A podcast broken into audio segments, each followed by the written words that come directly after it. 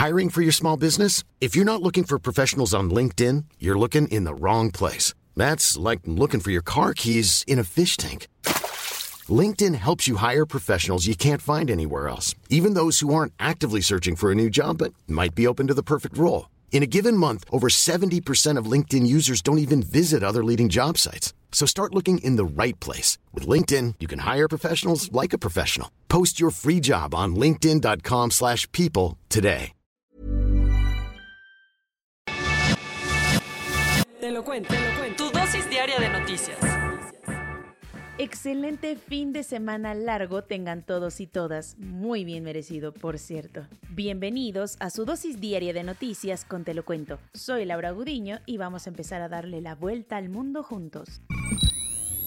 Tres semanas de muerte. Pese a que los bombardeos y ataques siguen con todo, Rusia intensificará su cerco en Ucrania ante las pocas victorias militares conseguidas en estas tres semanas. Víctimas por doquier. El reporte más reciente de Naciones Unidas indica que la ofensiva militar rusa ya ha dejado 726 civiles muertos, de los cuales 52 eran niños. Sin embargo, el gobierno ucraniano insiste que esta cifra es mucho mayor y tienen pruebas, no las han dado realmente, pero los intensos ataques a muchísimas ciudades del país hacen muy probable que la cifra de muertos sea más alta. Para que te des una idea, ayer se registró un ataque aéreo contra una escuela y un centro cultural en la ciudad de Merefa, a las afueras de Kharkov, el cual dejó cerca de 23 personas muertas. Ya hay más datos del ataque al teatro Mariupol, este jueves muchos sobrevivientes de los misiles rusos comenzaron a salir de entre los escombros de lo que en algún momento fue un teatro. Como te contamos ayer, este centro estaba siendo utilizado como albergue para la población civil de Mariupol, la ciudad al sur de Ucrania, que ha sido el epicentro de los ataques rusos durante los últimos días. Hasta ayer no había reportes de personas muertas por este ataque, mientras que el número de heridos seguía siendo un total misterio. Y aunque han pegado fuerte, las fuerzas rusas parecen no haber conseguido los objetivos militares que se habían planteado desde un inicio, y sus avances en los últimos días son mínimos. Es por eso que, según reportes de inteligencia británicos publicados ayer, Moscú ya ordenó un mayor despliegue de tropas, sobre todo aquellas que estaban en Abjasia y Osetia del Sur, dos regiones que legalmente son parte de Georgia, pero que anunciaron su independencia unilateral en 2008 y son súper cercanas a Rusia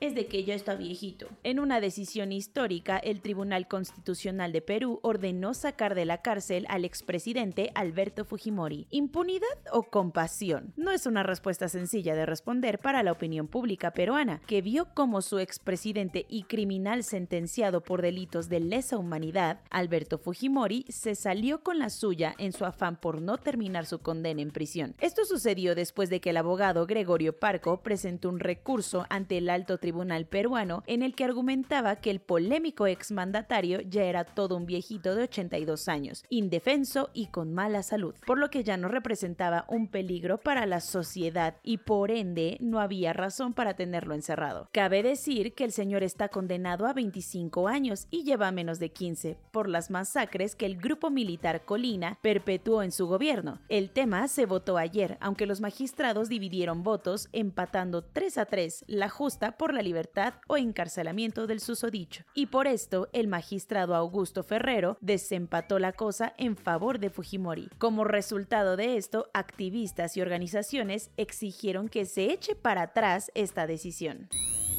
Alcaldesa en apuros, o maybe exalcaldesa ya que Sandra Cuevas fue vinculada a proceso obligándola a dejar sus funciones para enfrentar las acusaciones en su contra. Se le viene la noche a Sandra Cuevas que desde hace un rato la están acusando de robo, abuso de autoridad y discriminación por supuestamente agredir a dos polis de la Secretaría de Seguridad Ciudadana de la capital. Ahora, una jueza revisó las pruebas en su contra y determinó que son más que suficientes para vincularla a proceso. Con ello iniciarán las investigaciones que podrían encerrarla en prisión De esta forma, fijó un plazo de dos meses para cerrar las investigaciones y echar a andar el juicio. Además, aunque es casi obvio, mantuvieron la medida cautelar que la deja fuera de la jugada como alcaldesa de la alcaldía Cuauhtémoc en la Ciudad de México. Cabe destacar que desde el 14 de marzo ya había sido suspendida del cargo, pero ahora se lo volvieron a restregar en su carita. Otras medidas cautelares que tomaron en su contra fue prohibirle asistir a algunas reuniones o lugares donde puedan estar las víctimas, o sea, no puede acercarse ni un pelín a los policías involucrados en el caso. Cuentos cortos. En lo oscurito, a puerta cerrada y con enormes medidas de seguridad, un grupo de senadores recibió al fiscal general Alejandro Hertz Manero en una comparecencia privada. Cuando se supo que el fiscal iría al Senado, el líder de Morena, Ricardo Monreal, dijo que el evento sería solo con invitación y para un grupo reducido de senadores, por los temas tan secretos y relevantes que maneja la fiscalía. Entre los senadores con los que se reunió Hertz estuvieron Ricardo Monreal, Miguel Ángel Mancera, Miguel Ángel Osorio Chong y Manuel Velasco, quienes hablaron de los casos que trae la Fiscalía y los recientes escándalos de Hertz Manero.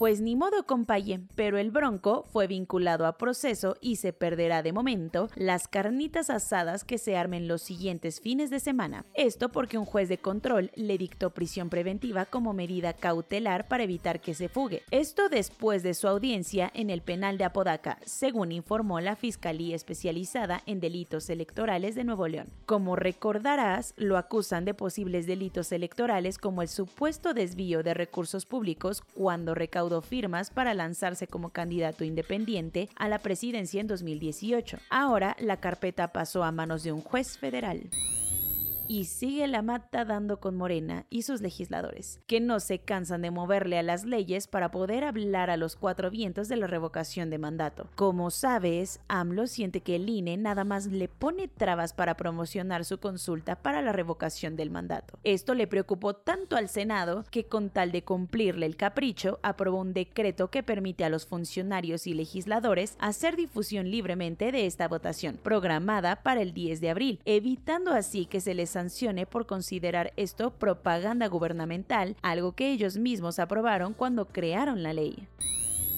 ya le andan haciendo la camita al expresidente de Honduras, Juan Orlando Hernández, para que sea extraditado a Estados Unidos. Como recordarás, y ya te hemos contado en otras ocasiones, los fiscales del Distrito Sur de Nueva York lo están acusando por cargos de tráfico de armas y drogas para financiar su carrera política en el Estado centroamericano. Ahora un juez hondureño dio luz verde para que se lo lleven de una vez y después la propia Corte Suprema de Justicia de Honduras avisó a través de sus redes sociales que efectivamente le concederían a los estadounidenses la solicitud para que sea juzgado allá. El horno no estaba para bollos, y aún así, al éxodo de personas migrantes en la frontera entre México y Estados Unidos, se están sumando grupos de rusos y ucranianos que sin deberla ni temerla fueron desplazados de la guerra. Tristemente, a las caravanas refugiadas que vienen a Centroamérica o países como Haití, se les están sumando aquellos que están huyendo de la invasión rusa. Desde Tijuana, en los albergues o incluso en las calles, cada vez es más común ver familias provenientes de Europa del Este que buscan dejar atrás el pasado. Eso sí, se están topando con el muro que Biden heredó de Trump. Hablando de acuerdos, este trae chismecito, así que ve por tu cafecito. Por allá de 1995, en la BBC se transmitió una de las entrevistas más polémicas donde Lady Di pronunció la frase, éramos tres en este matrimonio, revelando con ello la infidelidad de Carlos de Inglaterra. Pero el trasfondo va más allá. Esto porque Martin Bashir, el presidente que se fue al estrellato por sacar esta exclusiva, obtuvo la entrevista usando documentos bancarios falsos sobornar a la familia real y hacer que Diana asistiera. Todo este relajo hizo que la cadena pidiera disculpas y ahora se le obligó a pagar miles de euros al exsecretario de la princesa como reparo. Soy Laura Gudiño y esa fue su dosis diaria de noticias de este viernes 18 de marzo. Que tengan un excelente fin de semana largo, cuídense mucho y nos vemos el martes aquí en su podcast informativo favorito, Te lo cuento.